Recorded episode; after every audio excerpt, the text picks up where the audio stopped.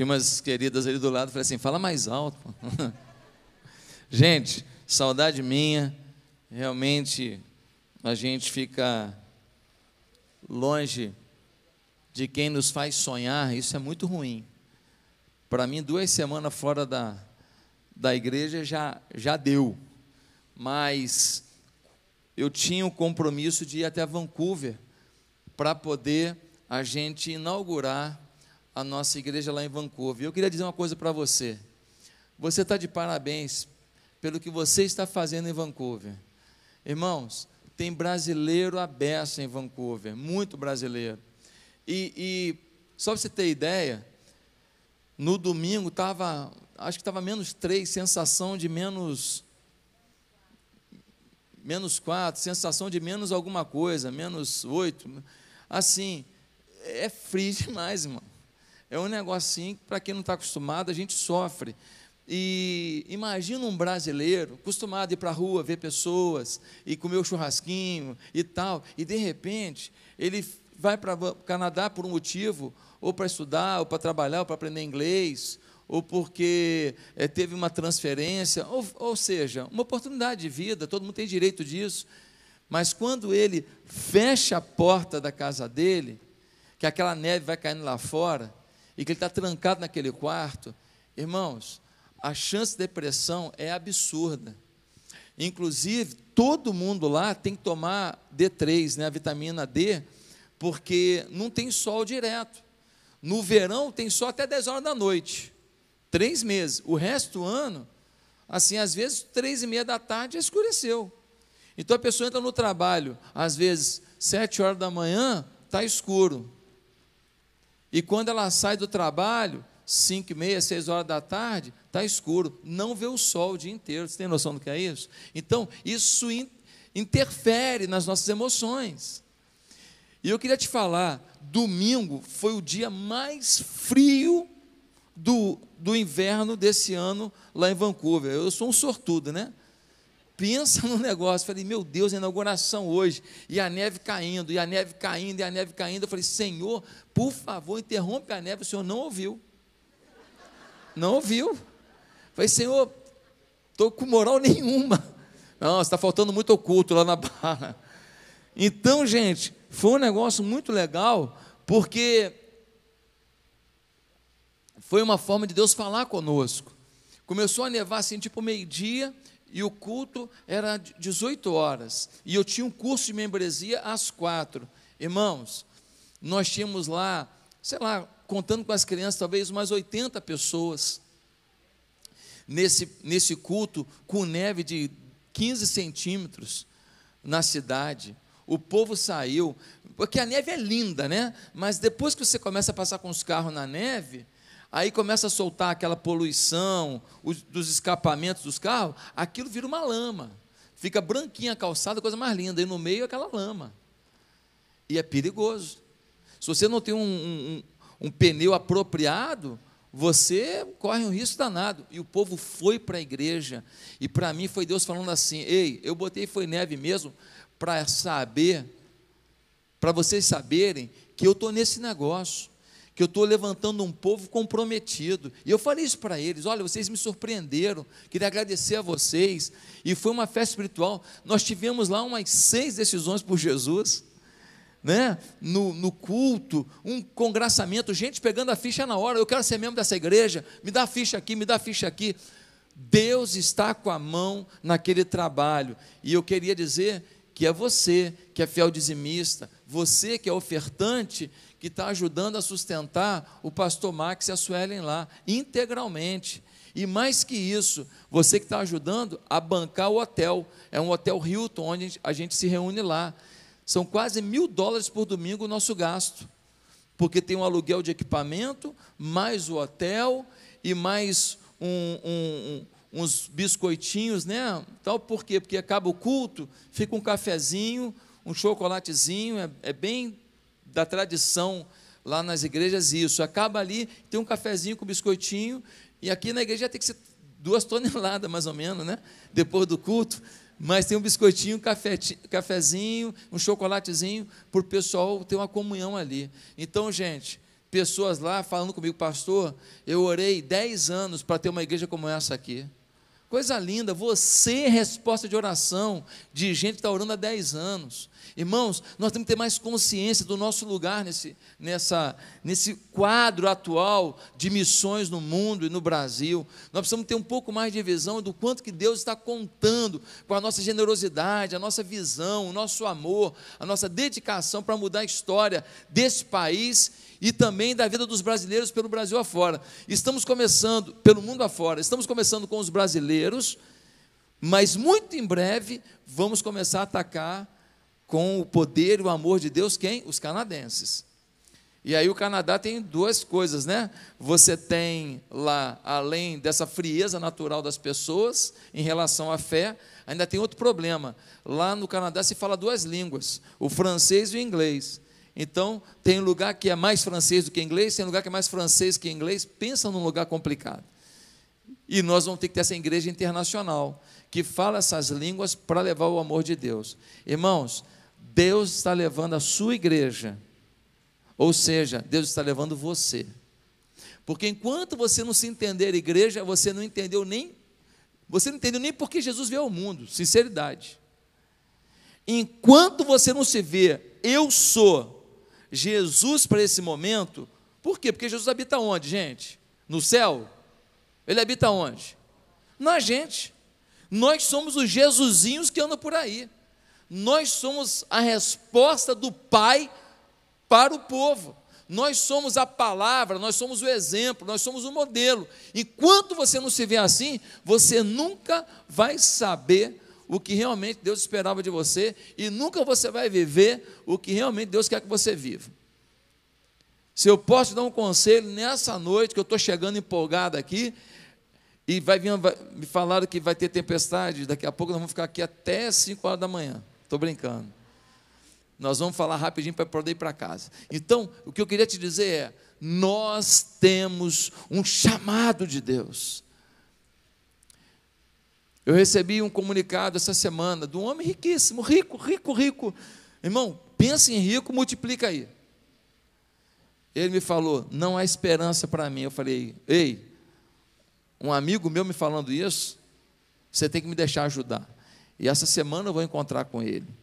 Um homem muito rico, mas um homem que não vê esperança. Deixa eu te falar: a esperança está em encaixar essa peça recortada, cheia de recorte de trauma, dificuldade, também de competências, de sabedoria, essa peça esquisita se encaixar no quebra-cabeça de Deus. Cada corte da sua peça é uma situação que você viveu, mas a sua peça, ela se encaixa. E o quadro que Deus está montando sem você, encaixado, não é completo. Pastor, mas eu sou um Zé Ruela à esquerda, não sei nem falar, não sei nem isso, não sei nem. Pois é, você é fundamental. Você é fundamental. Deus não colocou ninguém nesse mundo para não ter algum, alguma manifestação fundamental na sinfonia de Deus para que o mundo cante uma nova canção. Amém? Quem concorda com isso, dá uma salva de palmas para esse Deus maravilhoso aí. Amém? Amém? Glória a Deus. Então vamos orar, encerrando o nosso culto. Estou brincando, né? Nunca eu quero ficar sem pregar hoje. Vamos abrir nossas Bíblias em 2 Samuel capítulo 11. 2 Samuel 11. Tom, obrigado por você ter vindo aí, mesmo com a mão machucada. Tá bom? Mas sua voz não está e nem seu coração. Nós estamos felizes demais de ter você, sua equipe aqui. Obrigado, tá, meu irmão? Você é muito querido, você é um membro itinerante dessa igreja, tá? 2 Samuel 11 diz assim: o título é Davi comete adultério. Diz assim: na primavera, época em que os reis saíam para a guerra, tem hora para ir para a guerra, tá, irmão? Na primavera, época que os reis iam para a guerra, tem hora para ir para a guerra. Às vezes a gente quer resolver as coisas no braço antes da hora. Saíam para a guerra, Davi enviou para a batalha Joabe com os seus oficiais e todo o exército de Israel. E eles derrotaram os Amonitas e cercaram Rabá. Mas Davi permaneceu em Jerusalém. Uma tarde, Davi levantou-se da cama e foi passear pelo terraço do palácio. Do terraço viu uma mulher muito bonita tomando banho e mandou alguém procurar saber quem era. Disseram-lhe: É Batseba, filha de Eliã e mulher de Urias, o Itita. Davi mandou que a trouxessem e se deitou com ela, que havia acabado de se purificar da impureza da sua menstruação. Depois voltou para casa. A mulher engravidou e mandou um recado a Davi, dizendo que estava grávida. Em face disso, Davi mandou essa mensagem a Joabe: Envie-me Urias, o Itita. Detalhe aqui: Davi viu a mulher, trouxe a mulher, fez sexo com a mulher que não era dele, a mulher ficou grávida e ela já mandou um recado para ele, ou seja, já tem mais alguém sabendo. Nada fica escondido. Tá certo? Nada fica escondido. Tolice nós acharmos que vamos viver vida dupla em alguma área da nossa vida e que o diabo não vai, de alguma maneira, é, nos humilhar e, e, e revelar as nossas fraquezas para quem mais nos respeita e mais nos admira. Porque Deus nos perdoa. O problema é a decepção de quem a gente ama. Que a gente também pode resolver mas às vezes dói, né? Dói. Então, olha só, vamos continuar, esse texto é muito forte. Em face disso, versículo 6, Davi mandou essa mensagem a Joabe: Envia-me Urias, o Itita. E Joabe enviou. Quando Urias chegou, Davi perguntou-lhe como estava Joabe, os soldados e como estavam indo na guerra. Ele disse: Vá descansar um pouco em sua casa. Urias saiu do palácio e logo que foi mandado um presente da parte do rei mas Urias dormiu na entrada do palácio, onde dormiam os guardas de seu senhor, e não foi para casa. Quando informaram a Davi que Urias não tinha ido para casa, ele perguntou: Depois da viagem que você fez, por que não foi para casa? Urias respondeu: A arca e os homens de Israel e de Judá repousam em tendas. O meu senhor Joabe e os seus soldados estão acampados ao ar livre. Como poderia eu? ir para casa para comer, beber e deitar-me com minha mulher.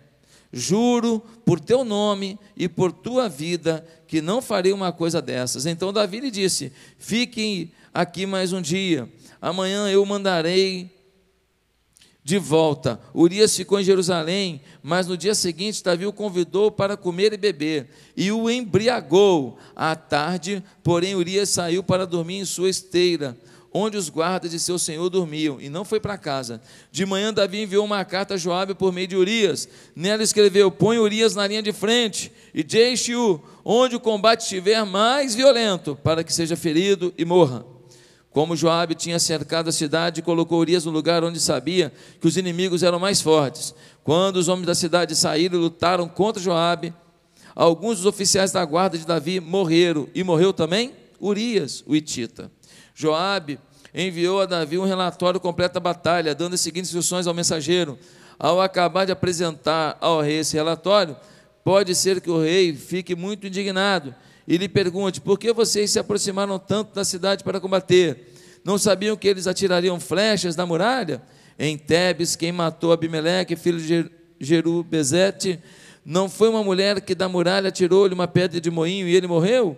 Por que vocês se aproximaram tanto da muralha? Se ele perguntar isso, diga-lhe: E morreu também o teu servo Urias, o Itita. Bem, queridos, queria que você prestasse atenção nesse relato simples de um momento de fracasso. Você acha que quando Davi se tornou rei, ele planejou errar?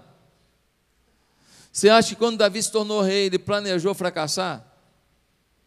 Você acha que quando Davi se tornou rei, ele falou assim: ah, agora eu sou rei, daqui a pouco vai aparecer alguma gatinha manhosa no meu, no meu, da minha varanda eu vou ver, e eu vou olhar, eu vou gostar, eu vou chamar, e eu vou adulterar? Não. Ele planejou o sucesso, só que nem tudo que a gente planeja a gente consegue executar.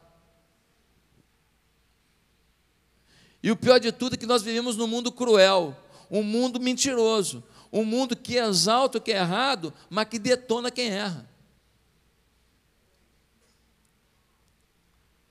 Um mundo que tudo que é errado, ó, oh, não, temos que reconsiderar, não, não é bem assim, e papapá. Hoje, o Supremo Tribunal Federal estava discutindo, hoje, se a, a homofobia seria é, é, encaixada como racismo. Sabe o que significa? Significa que se uma pessoa se sentir atacada na questão da sua orientação sexual, então ela vai e denuncia. Só que tem um problema: racismo, a pessoa nasce com uma raça ou com outra.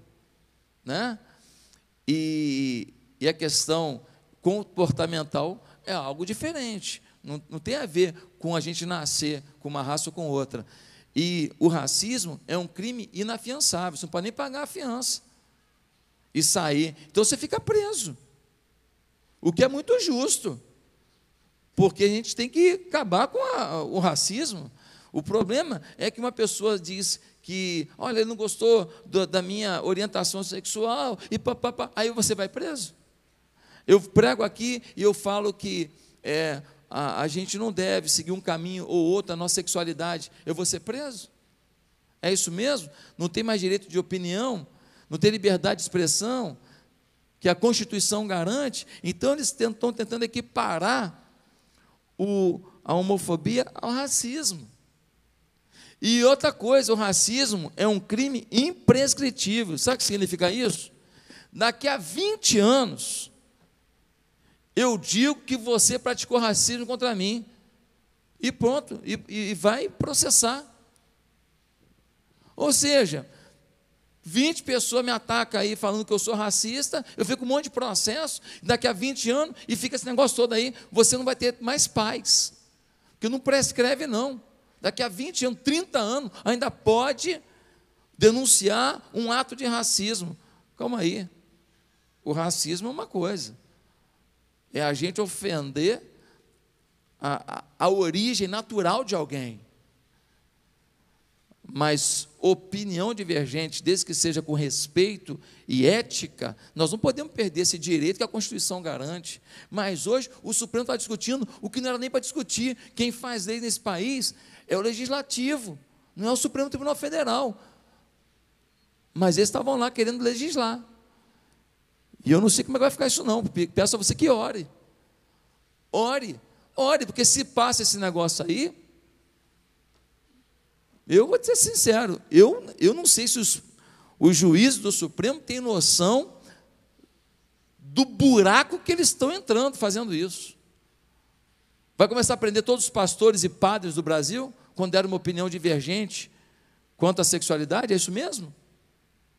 É isso aí mesmo? Você preso que eu divergi na ideia, no conceito de um comportamento, é isso mesmo?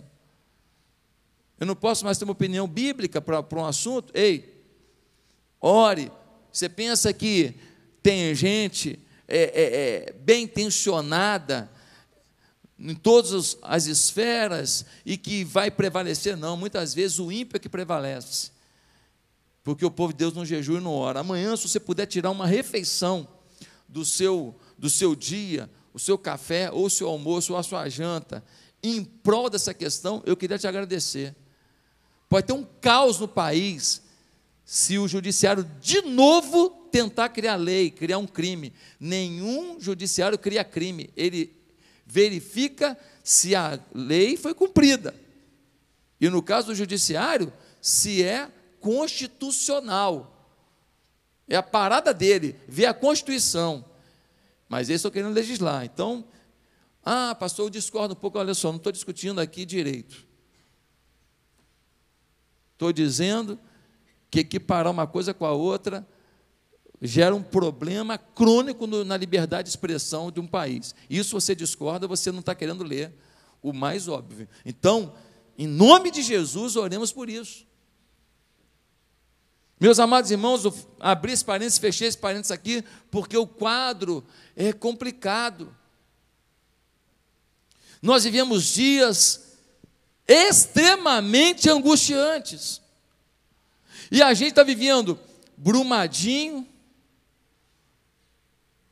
CT do Flamengo pegando fogo, dez meninos sonhadores morrendo. Um jornalista conhecido cai, bate de frente com um caminhão, umas coisas doidas. Os fracassos estão aí.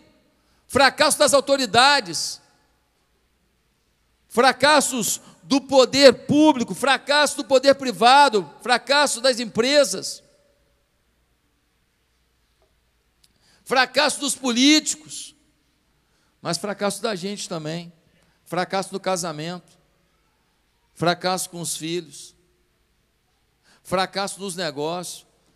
Você ganhava bem, você tinha uma boa condição, você deu um passo na sua vida, você se lascou. Sua família está pagando um preço. Seus filhos andavam com tênis de, de marca, agora você não tem dinheiro para comprar um tênis para o seu filho. E você se frustra por isso. Por quê? Porque o fracasso, a gente não aceita o fracasso, mas o fracasso faz parte da vida. Aliás, o fracasso é a coisa mais normal do mundo. Só não vai fracassar em alguma coisa quem não tenta nada. Todo mundo que tenta alguma coisa, uma hora certa, outra hora certa, mas uma hora fracassa. Mas nós não aceitamos esse conceito porque estamos no mundo dos campeões. E quando a gente vê a foto do Instagram do cara, é só.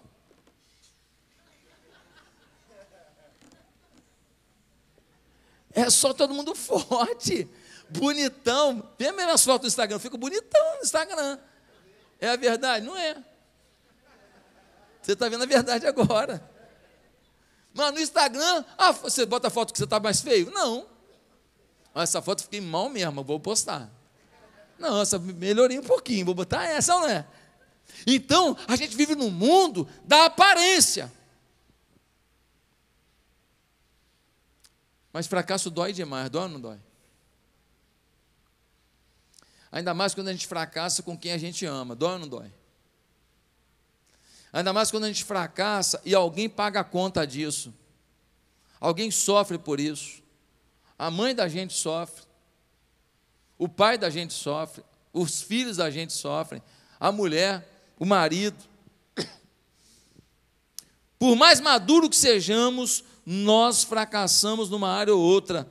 E ai do que diz, jamais fracassarei está se condenando a uma morte interior, está se condenando a uma depressão angustiante, porque não existe profissional aqui que um dia não vá bem. Até o tom tem um dia que não vai ficar muito no tom.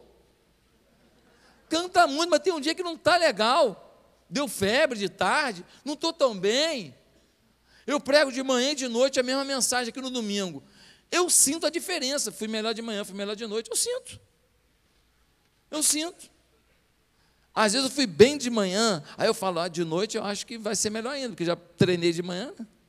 Aí chega de noite e falo assim, nossa, piorei. É, às vezes não, vou melhor de noite. Sabe por quê? Porque o espírito é que controla.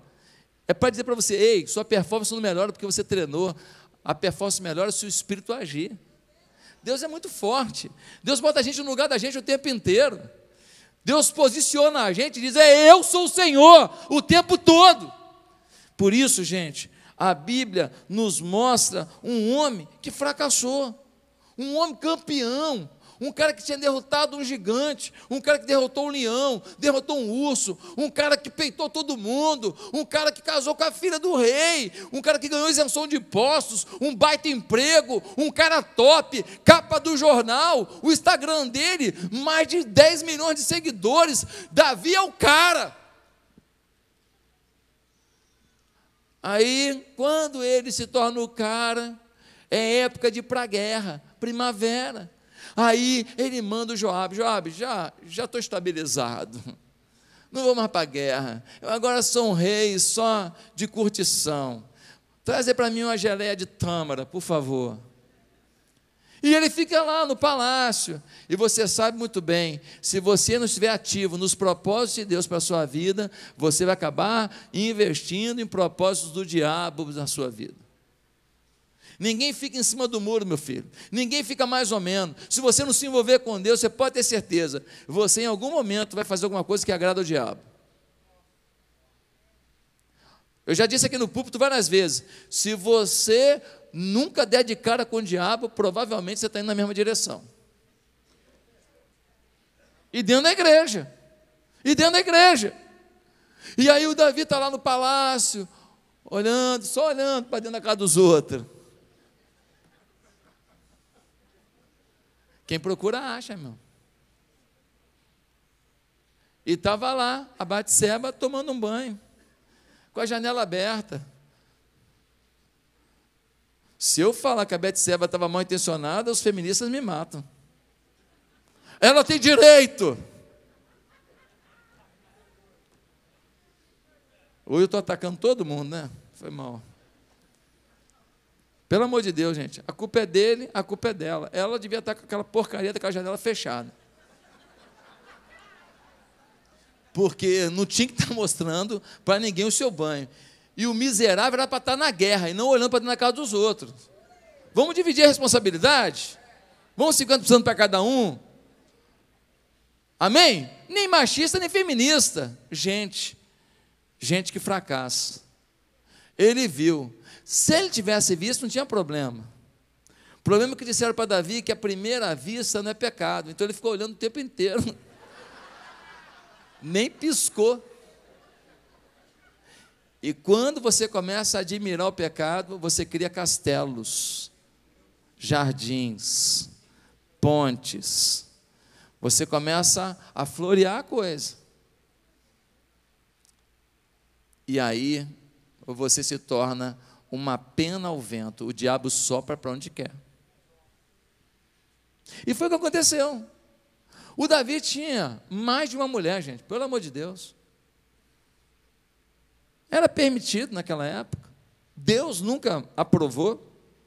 Deus nunca disse que fosse bom, mas foi uma construção da, dos conceitos sociais evolutiva.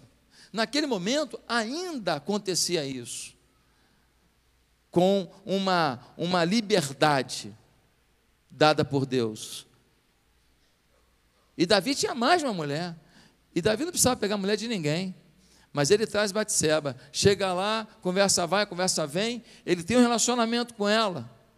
E ela tinha acabado de sair da menstruação. Resultado: caminho livre para a fertilidade. Ela tem agora uma gravidez. Ela manda um recado, ou seja, já tem alguém sabendo.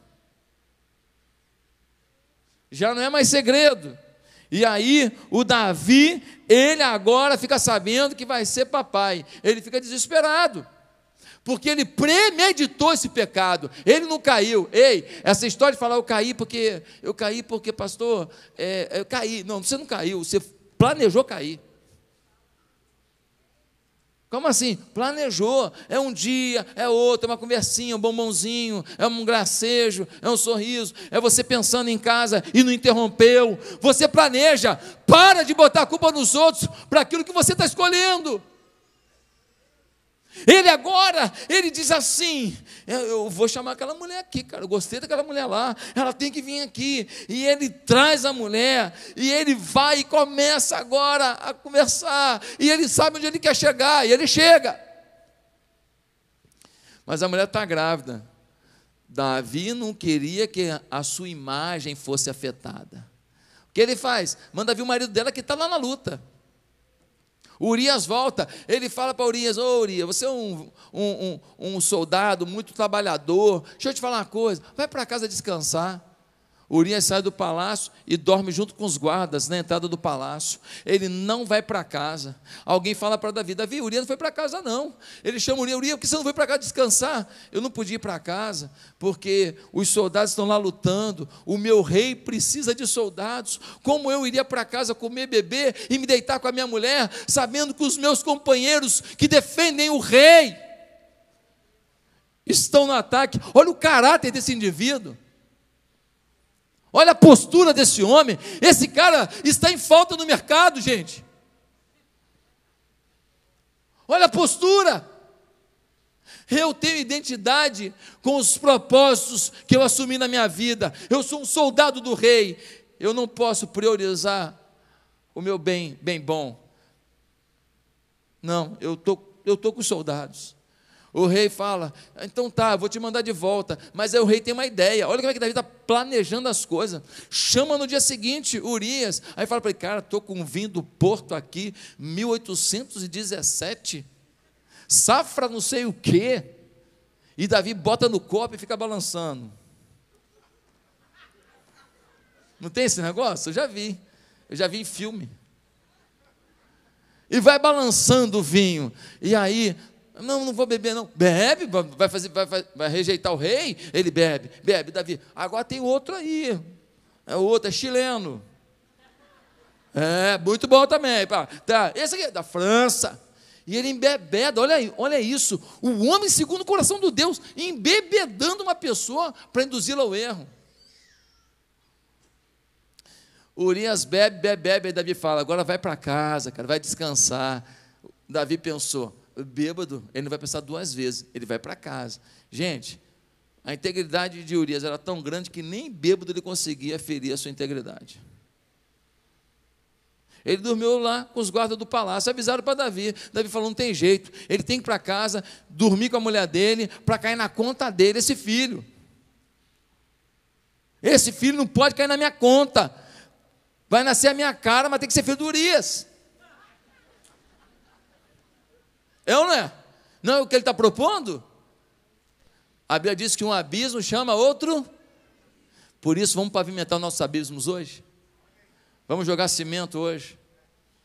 Vamos sair dessa, porque um abismo puxa outro. E nós somos fracos, falhos. Não tem ninguém aqui que não tem alguma pendência na vida, que nunca fracassou na vida, que nunca falou que não devia na vida, que nunca agiu de uma forma impensada na vida. Ei, eu não estou aqui para acusação, eu estou aqui para dizer que nós estamos no mesmo barco, mas nós temos um Deus que no comando desse barco nos leva ao perdão, ao recomeço. Agora, ele vai e manda Urias para lá com uma cartinha. Urias leva a sentença de morte nas próprias mãos. E na cartinha está escrito: Joabe, bota Urias na frente de batalha. Bota na frente de batalha, porque esse cara tem que morrer. Joabe faz isso, bota ele na frente da batalha, recua os outros soldados, Urias vai sozinho, morre. Coisa triste. Já era, já tinha adulterado, agora mata o marido da mulher. Aí Davi, ele vai lá e assume Betseba. Como quem diz, coitada da viúva. Não vou deixar a mulher desamparada. Cínico. Foi cínico. Agora, que desculpas que Davi poderia dar para o seu pecado? Ele poderia dar desculpas? Ele poderia. Ele poderia dar a seguinte desculpa: Urias e a esposa são meus súditos, então ela é minha. Ele poderia dizer: ela não é para tal homem, ela é uma rainha. Ele poderia dizer: posso compensá-lo de outra maneira e farei isso. Ele poderia dizer: iria morrer na batalha de qualquer jeito mesmo, se eu não escrevesse a carta, então não vou carregar essa culpa, não. Meus irmãos, infelizmente, a pior coisa que a gente pode fazer quando a gente tem um fracasso, se a gente quer sair do fracasso para começar uma nova história, é a gente arrumar desculpa. Quando uma coisa não dá certo aqui na igreja, eu tenho que matar no peito e falar assim: ó, fui eu. Ainda que outro líder tenha dirigido a coisa, ainda que outro líder tenha tomado a frente, eu não posso, de forma nenhuma, empurrar para os outros, porque senão eu não vou tomar o caminho da correção. Eu não vou tentar fazer ajuste, eu tenho que buscar um ajuste. Agora, quando eu culpo alguém, eu não procuro mais soluções. Aquilo vai se repetir na sua empresa. Enquanto você ficar culpando o seu gerente, mas você também não diz para ele claramente o que ele precisa fazer. Você também não afere com ele se os resultados estão dentro do esperado. Aí, um belo dia, quando der tudo errado, você vai lá e fuzila o cara. Ei, você não vai melhorar em nada a sua companhia. Fracasso é comum a todos nós mas nós temos a mania de dar desculpas porque não queremos admitir o nosso fracasso. Mas só que tem um detalhe: Deus vê o nosso fracasso. No capítulo 12, vem um homem chamado Natão, profeta, e fala: Davi, posso trocar dois minutinhos de prosa com você? Davi, com aquela pompa de rei cheio de Deus, ele fala: Claro, profeta, diga. Pois é, Davi, você é um cara muito justo, muito correto, e eu queria te falar que está acontecendo uma coisa muito injusta aqui no reino. É mesmo? O quê? O quê? Fala comigo. Olha só, olha como que a gente, a gente, isso já tem um ano do, que, do ocorrido. A gente vira a página. Quando a gente não assimila o nosso fracasso não trata o nosso fracasso, a gente finge que não aconteceu. A pendência está lá, a brecha está lá. Aí Natan fala com ele, é porque um camarada tinha um monte de, de, animais e o outro tinha só uma ovelhinha, umazinha só. Aí o que tinha um monte foi lá e pegou a única que o cara tinha e fez um churrasco para os amigos dele. Davi fica enfurecido. Interessante, com o pecado dos outros, a gente tem um nível de, de conduta, um nível de crítica, um nível de acusação, um nível é assim poderoso demais. Davi fala: me fala quem é que eu vou pegar o cara. No meu reino não admito isso não. Que absurdo. Ele vai ver comigo e tal. E ele fala, fala, fala. E o Natan dá corda para ele. Pô, vai falando aí, miserável. Vai chegar a tua hora.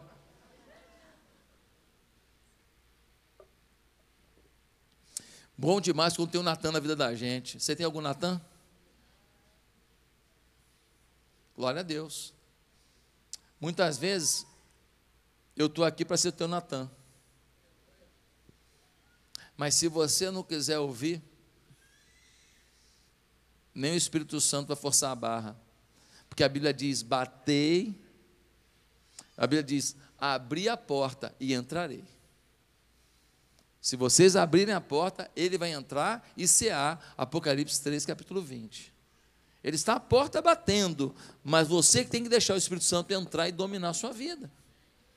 Queridos, olha o que vai acontecer. O Natan vira para o Davi e fala: Davi, quer saber o nome do homem? Quero. O nome dele é Davi. Meu xará, não, você, miserável. Você, seu cínico. Você que acha que é melhor que os outros, que não fracassa, e por isso, em vez de pedir perdão a Deus para recomeçar, em vez de se humilhar para recomeçar, fica fingindo que não aconteceu nada, fica fingindo para os irmãos da igreja, e você não melhora. Porque ninguém descobriu o seu pecado, você fica fingindo que você é santo, e você não é, Davi.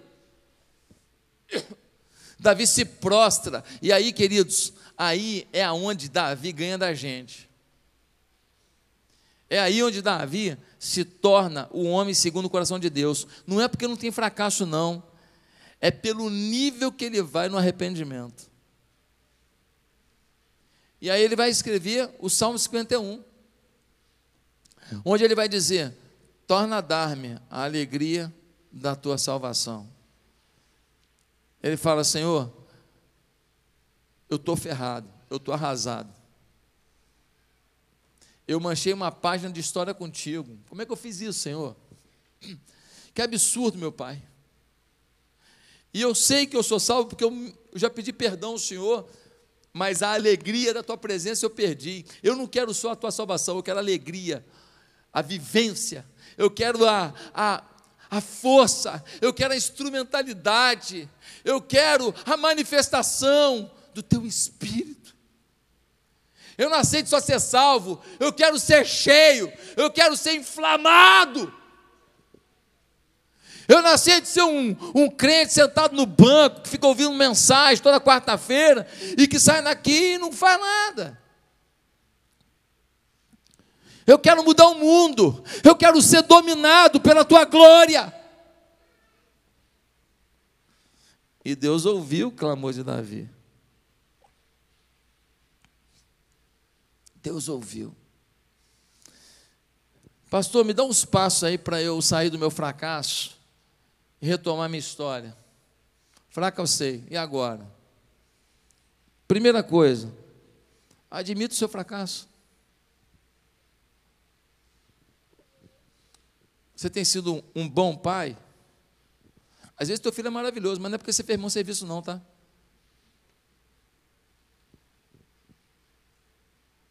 Às vezes tua mulher é maravilhosa, não é porque você é bom marido, não.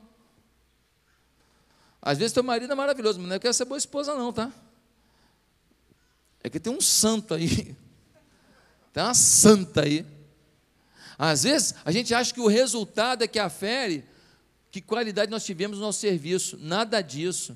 Noé, Noé, ele tinha três filhos que viram o dilúvio, que foram resgatados por Deus, e um deles ainda fez chacota do pai e foi amaldiçoado. Jó tinha dez filhos, tudo beberrão, festeiro. O pai vivia sacrificando e fazendo altar para os filhos. O homem mais santo da terra era Jó.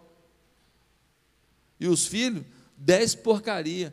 A casa caiu e eles morreram todos cheios de cachaça. Os resultados não dizem quem você é. Pare de achar que os seus resultados dizem quem você é. Você é aquilo que você executa, você é aquilo que você vive, você é aquilo que você sente, você é aquilo que você exprime, e não o resultado, que às vezes você faz tudo certo e o resultado é errado. Temos a mania de achar, ah, o pastor Josué, a igreja grande, ah, já são 12 igrejas, domingo vai começar culto lá na ilha, 13 igrejas e tudo, Deus abençoa, esse homem é o tal, não, não é não, não é não tem um homem pecador, falho, precisa da graça de Deus, da misericórdia de Deus, do amor de Deus. O resultado não pode determinar o meu coração. O resultado não pode dizer, ah, você está bem demais. Você não. A gente tem que saber quem a gente é diante do Senhor. Admita o seu fracasso. Salmo 51, Davi faz isso. Pequei, pequei, pedir perdão, mas eu não estou sentindo o teu fogo na minha vida. Tem misericórdia. Segundo, confesse o seu pecado. O Salmo 32 diz que se você confessar o seu pecado, o Senhor vai exterminar da sua vida a consequência dele. Davi confessa, admite e confessa. Terceiro, aceite o perdão. Como assim, pastor? Ei, querido, eu digo que o seu pecado é o pior do mundo, até eu fazer a mesma coisa. Eu digo que o seu filho é o pior do mundo, até o meu filho fazer uma coisa parecida. A gente tem critérios diferentes para o pecado dos outros. A gente julga os outros com uma capacidade incrível mas a gente não tem julgamento para nós mesmos na mesma intensidade, não. Isso está errado. Então, queridos, o que, que nós temos que fazer aqui? Nós temos que aceitar o perdão. 1 João 9, o que, que diz? Vamos ler? Deixa eu ler esse texto, porque ele é tão claro. 1 João, capítulo 1, versículo 9, diz assim: se confessarmos os nossos pecados, Ele é fiel e justo para perdoar os nossos pecados e nos purificar de toda injustiça. Coisa boa, de toda, não é de alguma, não de toda injustiça. Aceite o perdão. Pastor, mas o que eu fiz foi feio demais. Pastor, mas o que eu fiz fez gente sofrer. Eu sei, cara, mas você tem que aceitar o perdão. Você admitiu o pecado, confessou o pecado. Tem um Deus perdoador que mandou o seu filho ao mundo derramar o sangue na cruz. E quando o sangue passa sobre você, ele te lava de todo o pecado. 1 João capítulo 1, versículo 7. Pastor, mas como que Deus vai me ver agora? Deixa eu te falar, se Deus te olhar diretamente, fica ruim demais. Ué, como é que ele me olha? Ele bota uma cruz entre você e ele. Ele te olha passando o olhar dele pela cruz. Quando o olhar do Senhor passa pela cruz, o perdão te alcança. A expectativa de Deus sobre você é poderosa. Quando Ele olha para a cruz e vê você depois, Ele acredita em você. Quando ele olha para a cruz e olha para você depois, ele diz: aí está alguém que vai mudar a história de milhares de pessoas através do poder do meu espírito. Apesar do que foi, que o que foi já foi, as coisas velhas já passaram, eis que tudo se fez novo. Quarto lugar, esteja ciente que as consequências do que você fez de errado, isso pode vir. O perdão vem, Deus acredita em você, Deus tem expectativas com você, mas o filho que foi gerado com Batseba estava lá no ventre dela. Consequências. Pastor, mas eu vim para Jesus, eu não quero as consequências do meu pecado. Não tem jeito, querido.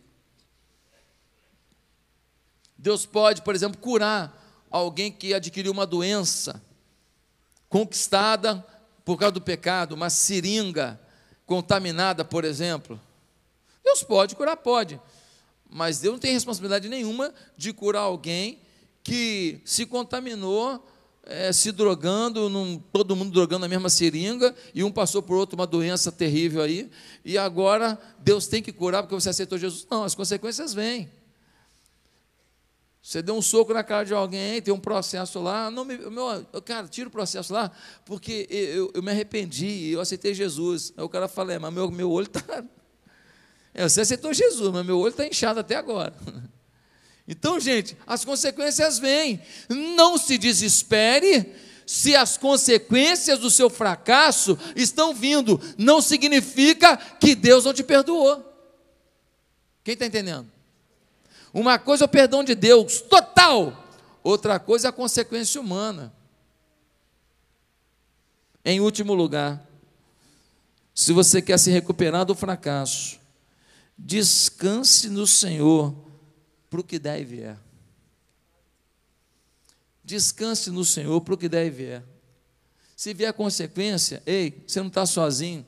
Você é uma pessoa lavada no sangue de Jesus, arrependida. Você está com o teu Deus ao teu lado. Ei, vamos em frente.